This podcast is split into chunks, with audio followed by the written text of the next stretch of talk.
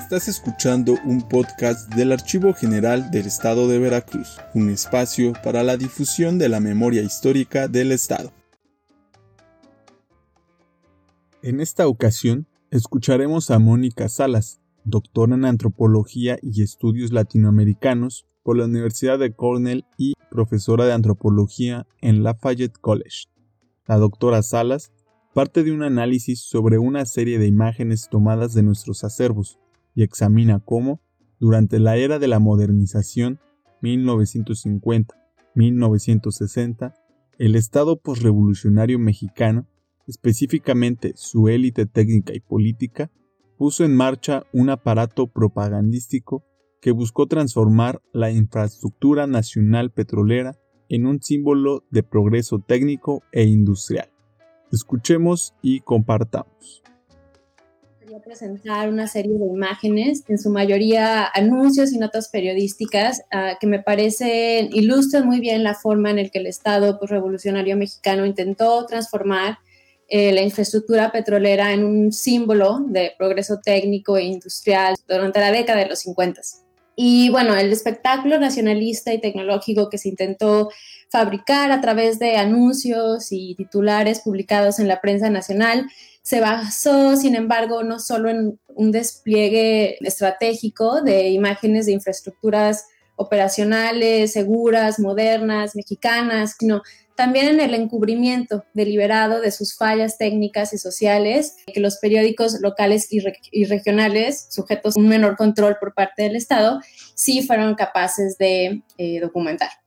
Y bueno, son precisamente estas imágenes e historias locales lo que nos permite cuestionar el éxito no solo del aparato propagandístico de Pemex, sino también del llamado milagro económico. Y bueno, antes de entrar de lleno a la discusión de estas imágenes que, que seleccioné de los años 50, me gustaría empezar con una imagen emblemática del presidente Cárdenas, tomada durante su visita a Poza Rica el 21 de junio de 1938.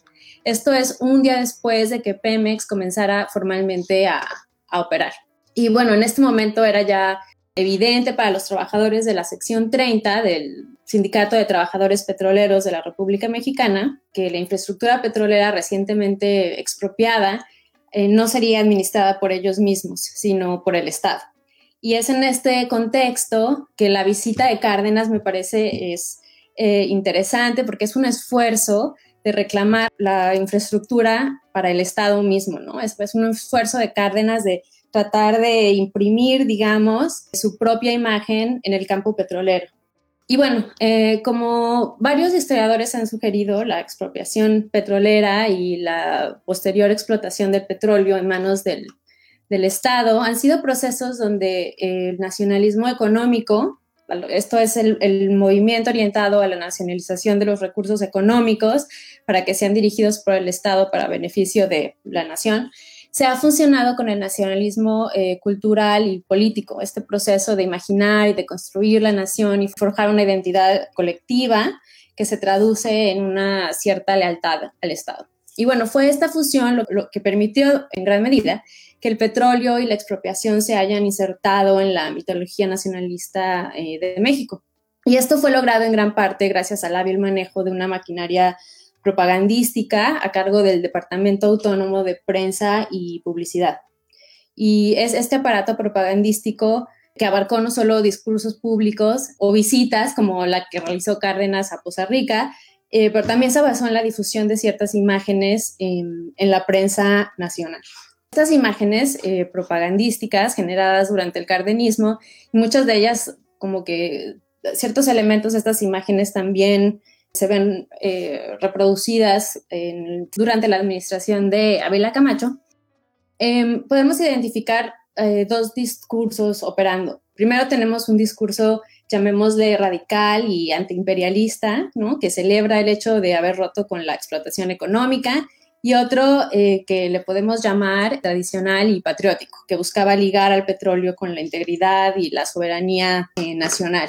Bueno, pero a principios de los años 50, en el auge del alemanismo, esta propaganda cambia radicalmente y vemos que es a través de la Dirección General de Información, la agencia que ahora está encargada de controlar la información que aparecería en la prensa nacional, lo que vemos es que se empieza a movilizar un discurso modernizador y tecnológico que busca transformar eh, la infraestructura, como mencionaba, la infraestructura petrolera, no solo en un emblema revolucionario, sino también en un actor importante, digamos, en el futuro tecnológico de la nación.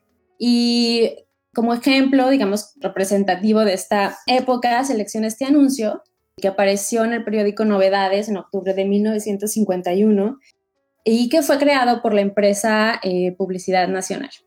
Es un anuncio, como mencionaba, muy representativo del periodo, eh, que ilustra muy bien eh, el proyecto alemanista en general. Al llegar Miguel Alemán a la presidencia de México, ocurrieron importantes cambios en, la esfera nacional. En el aspecto económico, el proyecto alemanista tenía como prioridad la industrialización y el crecimiento acelerado del país. Y bueno, para lograr este objetivo, se tomaron una serie de medidas proteccionistas con el fin de que las empresas mexicanas no se viesen obligadas a competir con productos extranjeros. Entonces se establecieron limitaciones a las importaciones, por ejemplo, eh, se dieron amplias facilidades para la producción y venta de mercancía nacional. Y no, bueno, no nos sorprende que en este periodo también es cuando la industria publicitaria crece eh, significativamente, porque así como era importante generar industria, era importante generar como estos ciudadanos eh, consumidores. Y vemos, por ejemplo, en este anuncio de Pemex, eh, que cómo es también utilizado para promover indirectamente a la industria automotriz, muy específicamente a una compañía eh, ulera. Y vemos la representación ahí de, de las llantas, las llantas del general Popo. lo más interesante para mí en en este anuncio es, por supuesto, la representación eh, gráfica de las distintas infraestructuras petroleras. Vemos claramente cómo son representadas como piezas claves, digamos, en el proceso, en este progreso sin precedente eh, de México. Pero em, estas imágenes, me parece, son importantes también porque demuestran cómo el pasaje industrial o cómo estas zonas petroleras fueron representadas al público lector de la Ciudad de México. Y si observamos detalladamente estas imágenes, podemos observar cómo estas instalaciones eh, se distinguen por su orden, por su funcionamiento, por su seguridad. Y eso me parece que es eh, una representación muy deliberada, ¿no? Presentar las infraestructuras de esta eh, manera.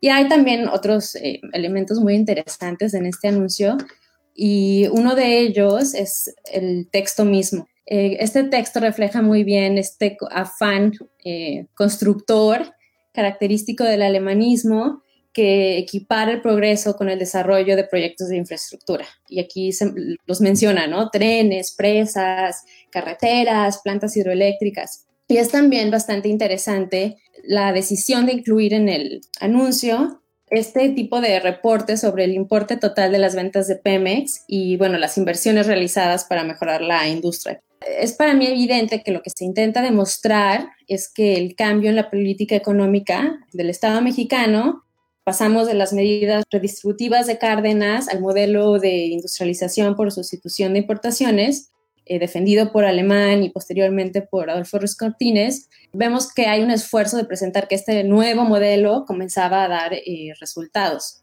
Y de hecho, muchos de los elementos en este tipo de propaganda que caracterizaron la publicidad de Pemex durante 1951 y 1952 eh, reaparecen en los desplegados que Pemex empieza a publicar en la prensa nacional entre 1952 y 1958, o sea, ya en la eh, administración de Ruiz Cortines. Tenemos, por ejemplo, este desplegado publicado en el periódico Excelsior en junio de 1958.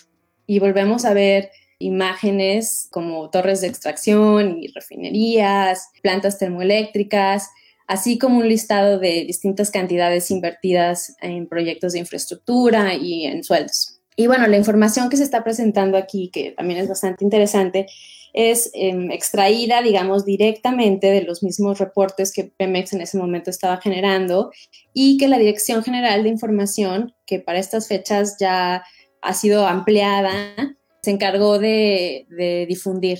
Y bueno, vemos también que en este desplegado aparece ya un logo, una torre de perforación decorada ahí con una bandera y bueno, el eslogan, ¿no? Que nos regresa a este discurso muy nacionalista, Pemex al servicio de la patria. Para Antonio Bermúdez, que era el director de Pemex durante la administración de Alemán y de Ruiz Cortines, era importante demostrar, con la ayuda de este aparato propagandístico, que el vacío tecnológico al que Pemex eh, se enfrentó desde su inicio y que afectó seriamente el rendimiento de la empresa durante los años 40 y me refiero específicamente a la falta de equipo de perforación, de camiones, de almacenamiento, de refacciones, eh, falta de recursos como aditivos o reportes geológicos, la falta de personal técnico. Había este esfuerzo de, de transmitir o de demostrar que este vacío tecnológico ya había sido resuelto. Pero lo que se oculta deliberadamente en la propaganda de Pemex de los 50 es el hecho de que el aumento en la producción y la exploración petrolera de estos años fue posible gracias a la tecnología, al equipo y sobre todo al crédito proveniente del extranjero. Todo esto es algo que Bermúdez eh, fue capaz de asegurar. Y bueno, esta dependencia con el exterior para crear un desarrollo hacia adentro es una de las contradicciones más evidentes del proyecto alemanista. De hecho, fue a través de contratos, algunos de riesgo, firmados con compañías estadounidenses, que varias zonas productivas en el norte y en el sur del país fueron reactivadas. Fue también por medio de estos contratos que varias instalaciones de almacenamiento fueron construidas y que las actividades de exploración fueron eh, reiniciadas. Por ejemplo, entre 1941 y 1947, Pemex contaba con 31 pozos de exploración. Ya para 1952 el número había incrementado a 237, es un incremento significativo. Pero de estos 237 eh, pozos, 110 fueron desarrollados por contratistas extranjeros. Y algo muy similar también ocurrió con los pozos de desarrollo. Aunque el aumento en este tipo de pozos fue también significativo, en 1946 Pemex, me parece, contaba con 159 pozos mientras que en 1952 existían 556, la mitad de estos fueron explotados por contratistas. Diversas empresas extranjeras también jugaron un papel importante en el diseño, en la operación y en la remodelación de refinerías y en la ampliación de la red de ductos que permitió que el crudo de Poza Rica llegara a las refinerías de Escapotzalco, de Salamanca y finalmente que también llegara al norte del país. Y bueno, por si esto no fuera suficiente, Pemex importaba la mitad de sus suministros como ductos o compresoras, así como una cantidad importante de crudo, gasolina, queroseno, diésel y lubricantes, debido a que Pemex aún no era capaz de cumplir con la demanda doméstica de, de petróleo y de derivados. Pero no fue solo esta dependencia tecnológica y crediticia lo que el aparato propagandístico de Pemex trató de simular mientras los lectores de la prensa nacional en Ciudad de México fueron expuestos a estas imágenes de infraestructuras funcionales, seguras, modernas y mexicanas. Eh, la prensa local y regional revelan la existencia de infraestructuras deficientes, poco confiables. Los temas de fugas, de intoxicaciones, de incendios, nada de modernidad, nada de progreso, son temas que aparecen regularmente en los diarios y en los periódicos de la región de Poza Rica, Tuxpan, Papantla, Veracruz y Jalapa. Las condiciones laborales en los campos petroleros y la recurrencia de accidentes fueron temas que en los años 20, por ejemplo, lograron atraer la, la atención de la prensa nacional. Pero después de la nacionalización, estas condiciones reciben una cobertura casi nula, a pesar de que existen registros como esta foto del Fondo Poza Rica que nos indica que los accidentes de trabajo continuaron siendo comunes eh, en los años 30. Aquí vemos a las viudas de los trabajadores recibiendo eh, fondos de defunción. La falta de cobertura durante los 40 y los 50 no significa que las constantes fallas en el aparato industrial no fuera un asunto de interés para aquellos que habitaban en las zonas de extracción y procesamiento como Poza Rica. Como mencionaba, es un asunto que recibe una cobertura constante en la prensa local y regional. En algunos casos, Pemex fue capaz de transformar estos incidentes en oportunidades para celebrar el patriotismo y el heroísmo de los trabajadores de la industria petrolera. Y bueno, el caso de Adolfo Rendón, quien en 1947 fue capaz de controlar el incendio en el pozo número 6, es eh, tal vez el caso más emblemático, pero en la mayoría de los casos los accidentes no pudieron presentarse de esta forma. Como ejemplo, seleccioné este encabezado de diciembre de 1950 en el diario El tema de hoy de Jalapa. Bueno, es bastante revelador el, título, ¿no? Más de 400 personas morirán irremisiblemente en Poza Rica. Y solo me gustaría leerles un pequeño parrafito donde se describe un poco más a detalle este incidente. Y bueno, dice, informes que recibimos procedentes de Poza Rica dan a saber que hay más de 400 personas atacadas de los pulmones por la aspiración del gas que en días pasados escapó, como oportunamente dimos cuenta, de las tuberías de escape de los pozos petroleros cercanos a Poza Rica. Tendrán que morir irremisiblemente a consecuencia del mortífero veneno. Eh, no hay nada, digamos, especial en este encabezado, o sea, son muchos encabezados de este tipo los que se están publicando eh, constantemente. Lo que me quiero referir es que esta no fue solo un, un, accidente que pasó desapercibido, un accidente único, no, al contrario, o sea, cuando uno revisa la prensa de esta época, vemos que es algo constante, cotidiano. También nos damos cuenta que no solo las fallas técnicas de la industria son descritas por los habitantes de la región, también lo que se discute mucho son las fallas eh, sociales. En este ensayo, no lo, no lo, puedo presentar aquí, pero tienen al menos el, título de, de, este, es un ensayo eh, por Carlos de Negri que apareció en La Voz de Poza Rica en junio de 1958 bueno, es un artículo de, opinión, digamos, y aquí de Negri lamenta el hecho de que los campos agrícolas en la región hubiesen sido devastados por lo que él llama el, ansia del petróleo y al que define como un atractivo que quema pueblos. La conclusión del, del ensayo es también bastante reveladora. Escribe de Negri, Poza Rica, donde solo los agiotistas han prosperado, es una estampa de un México pesadamente agobiado por uno de los aparatos comerciales más engorrosos que nación alguna tenga en su seno. El contraste entre este tipo de eh, descripciones con la propaganda que, que Pemex está difundiendo en la prensa nacional es bastante obvia. Quiero aquí como tomar en serio esta denuncia, digamos, que hace de Nigri acerca de estos eh, agiotistas que han prosperado en, la zona petrolera de Poza Rica, para hablar un poco del el agiotista más infame, que fue el ingeniero eh, Jaime Merino, que fue el superintendente de Pemex en, en Poza Rica.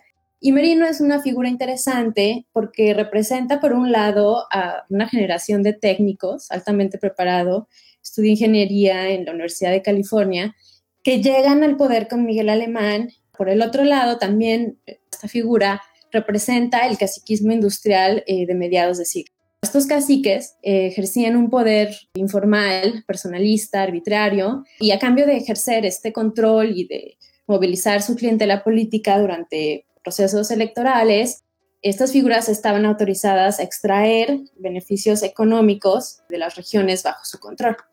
En el caso de Merino, a cambio de prevenir la creación de sindicatos independientes que pudieran desafiar la estructura corporativista del PRI, el Estado le dio la posibilidad de controlar no solo la infraestructura petrolera, sino el desarrollo urbano de la ciudad.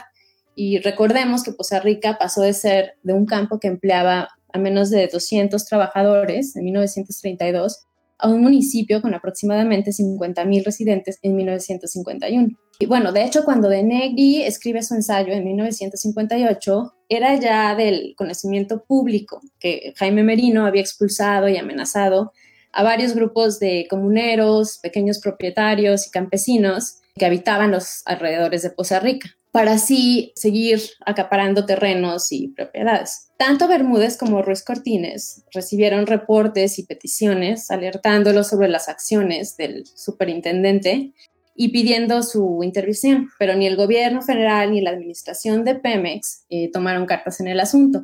En parte porque, como mencioné, el control que Merino podía ejercer sobre los trabajadores petroleros dependía hasta cierto punto de su habilidad de controlar la infraestructura de Poza Rica, ¿no? desde los servicios de alumbrado, el agua, la vivienda, Pero, sin embargo, fueron estos mismos trabajadores quienes al exponer los atropellos y la corrupción y el autoritarismo de Merino en la prensa nacional, a través de cartas abiertas, contribuyeron a la caída de esta figura. Y de hecho, una vez eh, asumida la presidencia en diciembre de 1958, Adolfo López Mateos utilizó el aparato propagandístico de Pemex para justificar el fin del reinado de Jaime Merino. A principios de 1959, el periódico Novedades publica una serie de 13 artículos criticando los abusos de los líderes petroleros como Merino.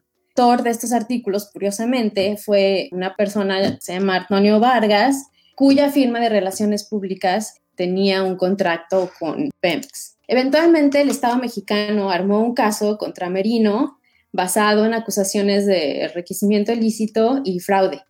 Pero a pesar de la cobertura mediática, y aquí tengo un encabezado de, de La Voz de Poza Rica, donde vemos a López Mateos como establecer esa distancia entre su administración y Jaime Merino. Bueno, a pesar de que Merino eh, se, hizo este juicio en su contra, Merino fue absuelto eventualmente y el caso de hecho fue abandonado. Mientras en Poza Rica la presencia de Merino aún podía ser percibida en las diversas infraestructuras, obviamente, que desarrolló y que controló, ¿no? En los parques, en los campos deportivos, las escuelas, así como en las distintas infraestructuras petroleras, obviamente, que continuaron siendo celebradas. Y bueno, basta ver, por ejemplo, estas imágenes, estas postales producidas por eh, la empresa México Fotográfico, que son, me parece, muy reveladoras, ¿no? Vemos aquí la infraestructura como está siendo, pues, celebrada. Tal vez quienes enviaron y recibieron o coleccionaron estas imágenes de Poza Rica imágenes, como decía, que claramente celebran el aspecto industrial y, modernista de la ciudad, pudieron pasar por alto, al menos momentáneamente, las fallas técnicas y sociales de la industria para admirar así su espectacularidad. Veracruz, Gobierno del Estado.